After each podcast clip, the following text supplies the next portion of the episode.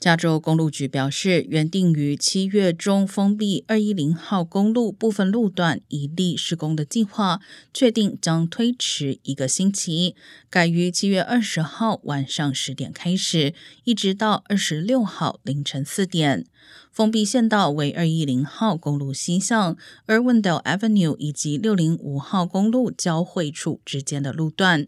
届时，西向车流会暂时借用东向线道，而该路段西向所有匝道也会完全关闭。这项工程的目的是要修缮圣盖博河大桥，八月份预计会需要再次封闭该路段五天时间。